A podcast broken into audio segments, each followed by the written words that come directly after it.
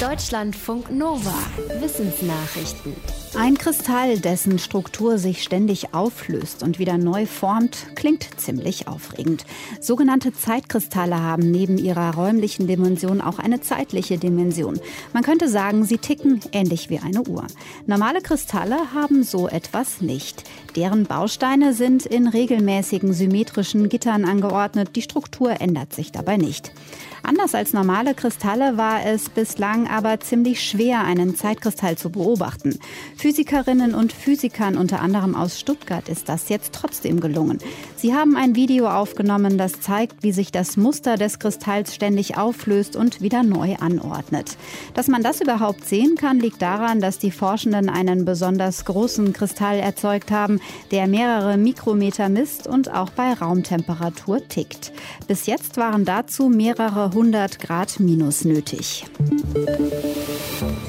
Der Gesang des Finnwals ist eines der lautesten natürlichen Geräusche im Meer. Deshalb ist ein internationales Forschungsteam auf die Idee gekommen, diese Walgesänge für die Vermessung des Ozeanbodens zu nutzen. Dafür sind normalerweise starke seismische Wellen nötig. Die werden meistens durch Schüsse mit speziellen Luftgewehren erzeugt. Aber diese explosionsartigen Geräusche können den Meereslebewesen schaden. Finnwalgesänge sind dagegen nicht schädlich, aber trotzdem kräftig genug, dass sie sich durch die Bodenschichten verbreiten und oft von Erdbebenmessstationen erfasst werden. Die Forschenden erklären im Fachmagazin Science, dass sie die Gesänge von sechs Finnwalen vor der Küste von Oregon analysiert haben. Daraus konnten sie dann genaue Rückschlüsse ziehen auf den felsigen Ozeanboden dort. Sie vermuten, dass auch andere Tierstimmen dazu genutzt werden könnten, mehr über die Umgebung zu erfahren, in der sie leben. Wo Hauskatzen wohnen, da leben Vögel und andere kleine Tiere gefährlich. Aber der Jagdtrieb der Katzen kann abgeschwächt werden. Das hat ein Forschungsteam der britischen Uni Exeter herausgefunden. Die Forschenden haben zwölf Wochen lang Katzen in rund 220 Haushalten in England beobachtet und verschiedene Mittel getestet. Sie stellten unter anderem fest, dass ein bestimmtes buntes Halsband zwar dazu führte, dass die Katzen weniger Vögel fingen, aber der Jagdtrieb der Tiere änderte sich nicht. Glöckchen hatten so gut wie gar keinen Effekt. Manche Katzen lernen offenbar, wie sie auch damit jagen können. Erfolgreich war dagegen eine andere Strategie, berichten die Forschenden im Fachmagazin Current Biology. Wenn die Katzenbesitzerinnen und Besitzer täglich mit ihren Tieren spielten und wenn sie ihnen Futter mit viel Protein aus Fleisch gaben. Dadurch reduzierte sich der Jagdtrieb der Katzen um 25 bis 36 Prozent. Jeden Tag gibt es neue Zahlen zur Corona-Pandemie in Deutschland. Wie viele Neuinfizierte und auch wie viele Tote es gibt zum Beispiel. Das Robert-Koch-Institut und das Umweltbundesamt haben jetzt noch etwas anderes ausgerechnet. Wie viele Lebensjahre statistisch gesehen letztes Jahr verloren gegangen sind, weil Menschen an Covid-19 gestorben sind.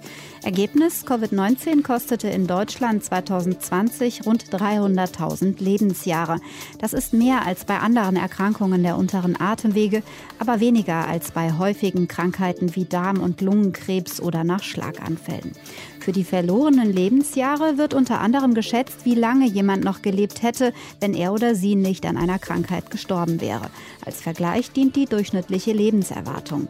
Der Vorteil der Methode ist, dass sich die Auswirkungen von Krankheiten vergleichen lassen. Ein Nachteil ist, dass Faktoren wie Vorerkrankungen nicht mit einbezogen werden.